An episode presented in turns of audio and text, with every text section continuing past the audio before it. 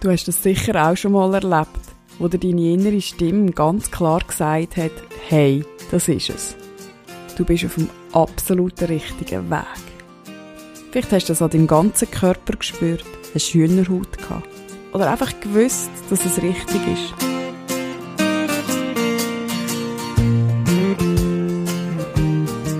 Vielleicht hat er aber deine innere Stimme auch schon gesagt, mach das nicht, das ist nicht zu deinem höchsten Wohl. Im besten Fall hast du auf dein Bauchgefühl gelost. Im weniger optimalen Fall hast du auf deinen Verstand gelost. Und mit höchster Wahrscheinlichkeit im Nachhinein müssen sagen, hätte ich doch auf mein Bauchgefühl gelost. Und um genau das geht in der heutigen Folge von Lass los und Liebe, deinem Podcast für ein leichtes und glückliches Leben.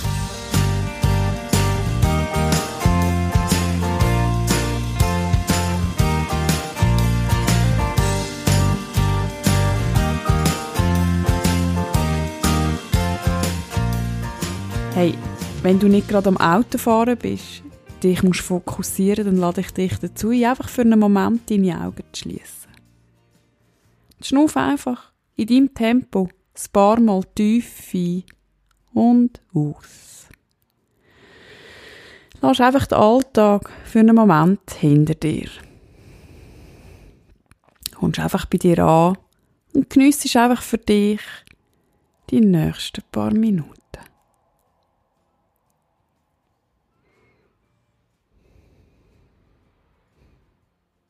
Entspannst. Lass einfach los. Und bist dankbar, dass du es dir wert bist, für dich jetzt einfach ein paar Minuten rauszunehmen.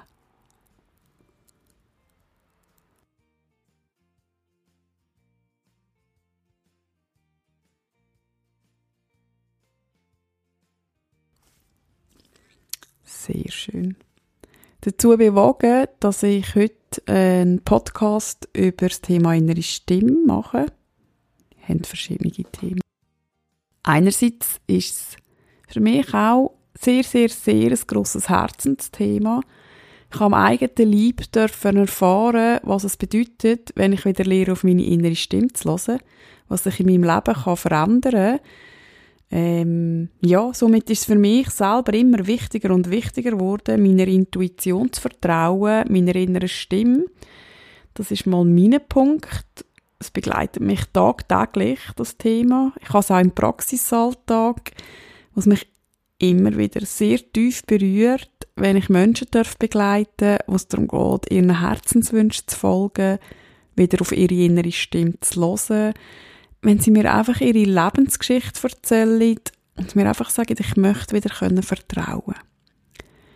Dazu kommt ein weniger lässiger Aspekt, finde ich, und das ist so ein bisschen die letzten Wochen mir aufgefallen, dass ich, wenn ich irgendwo Medienbericht gelesen habe oder auch Social Media Beiträge, und ich mich länger sie mehr gefragt habe, hey Mann, Leute, lasst doch einfach wieder auf euch Bauchgefühl statt irgendeinem Hype zu folgen, damit du dabei bist, wo überhaupt nicht dein Richtige ist, lass auf dein Bauchgefühl und vertrau dir wieder selber, denn du weißt am besten, was für dich richtig und gut ist.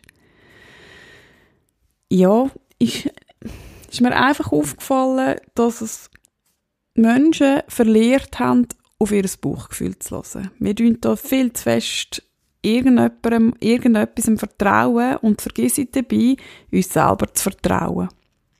Vielleicht geht es dir gleich, oder vielleicht möchtest du einfach wieder lernen, deiner inneren Stimme zu vertrauen. Es braucht nicht mal so viel dazu. es braucht ein bisschen Übung, ein bisschen Toleranz dir gegenüber und vielleicht ein bisschen Mut, das nachher umzusetzen. Und ich bin überzeugt, wenn du diese drei Punkte für dich einsetzt, dann wirst du ganz schnell eine Veränderung in deinem Leben spüren. Deine innere Stimme, die Stimme, die dich liebevoll anschaut, die Stimme, die die beste Version von dir selber führen holt. Die Stimme, die dich über alles liebt.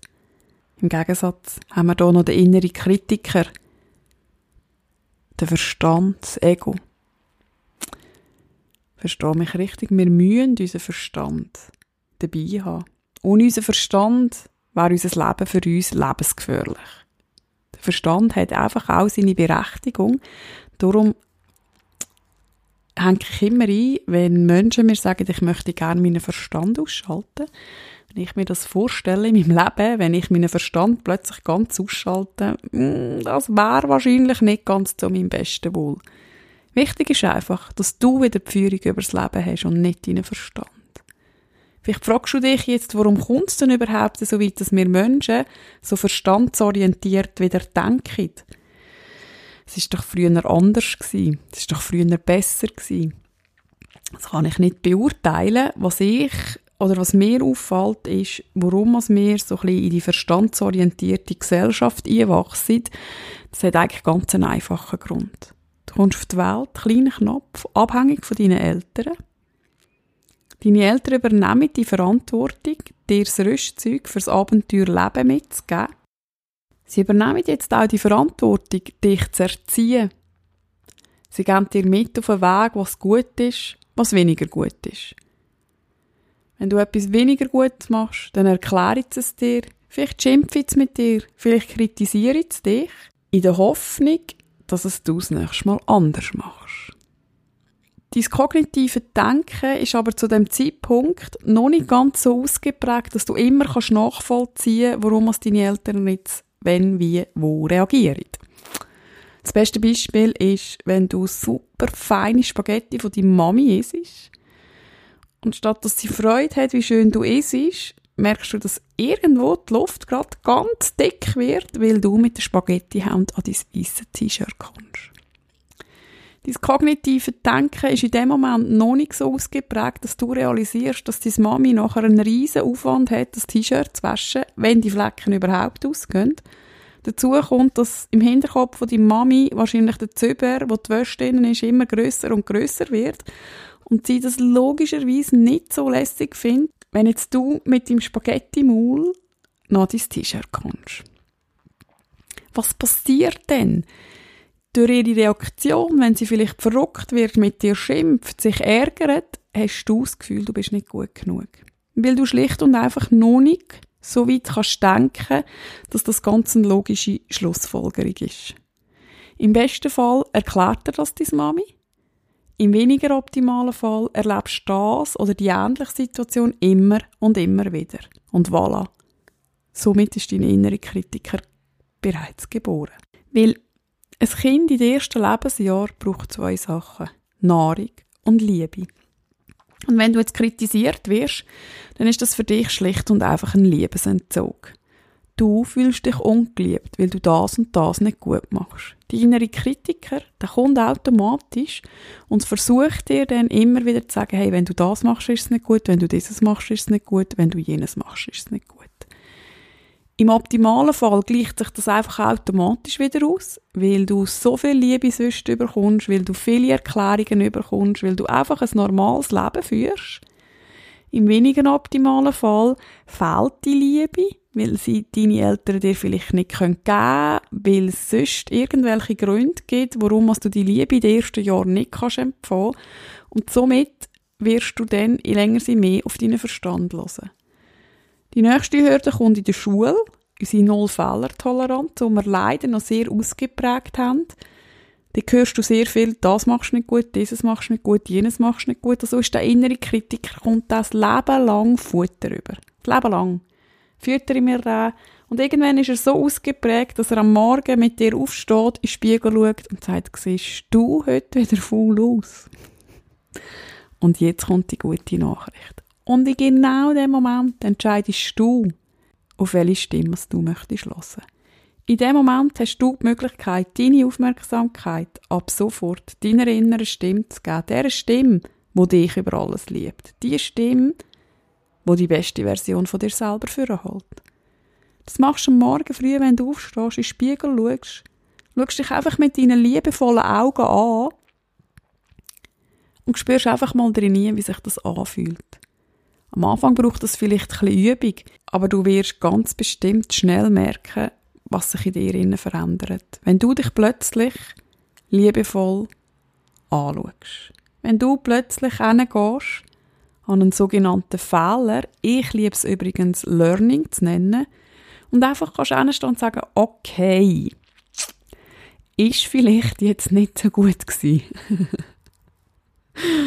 ich lache gerade. Ich habe gerade ein Beispiel von mir selber vor meinem inneren Auge. Das passiert. Derartige Tage gibt's. Aber dann gehst du hin, ich gehe dann an und sage, okay, Claudi, ist nicht so gut gewesen. Was lernst du daraus? Was ist dein Learning? Was nimmst du raus?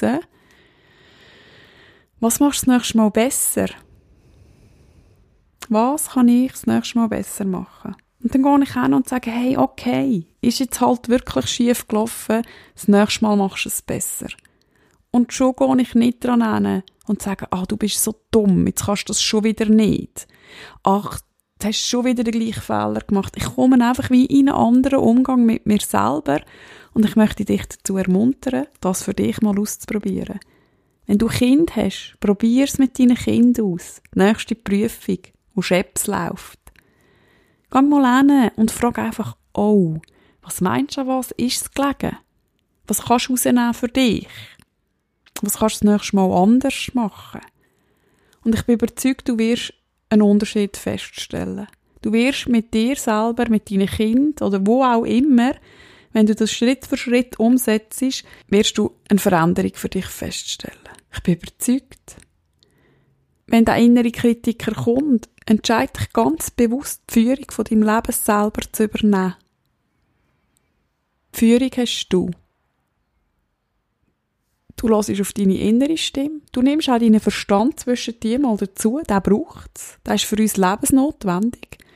Der Verstand übrigens, der ist auch neugierig, neue Sachen zu lernen. Mit jedem Neuen, wo wir lernen, wird unserem Hirn wird wieder neue neuronale Bahnen geknüpft. Und das ist für uns überlebensnotwendig, damit wir auch wachsen können.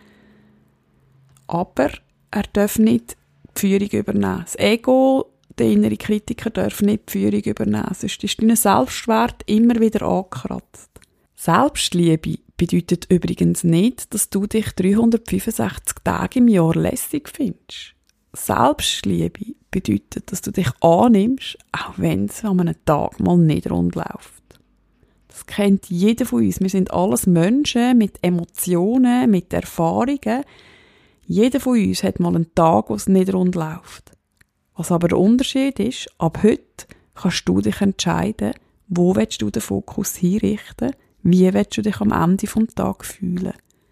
Und ist es nicht das Schönste, wenn du am Abend kannst ins Bett gehen, kannst zurückschauen und erkennen, dass der Tag vielleicht weniger optimal angefangen hat, er aber super endet. Dann bist du auf dem richtigen Weg. Denn du hast dein Leben selber im Griff. Du hast Kontrolle über dein Leben und du entscheidest jeden Tag ganz bewusst, welcher Stimme möchte ich meine Aufmerksamkeit geben. Ich hoffe, du hast für dich etwas herausnehmen Wenn du das Thema möchtest vertiefen, findest du in meiner Mediathek eine Hypnotation zum Thema innere Stimme. In dem Sinn, lass es los und liebe.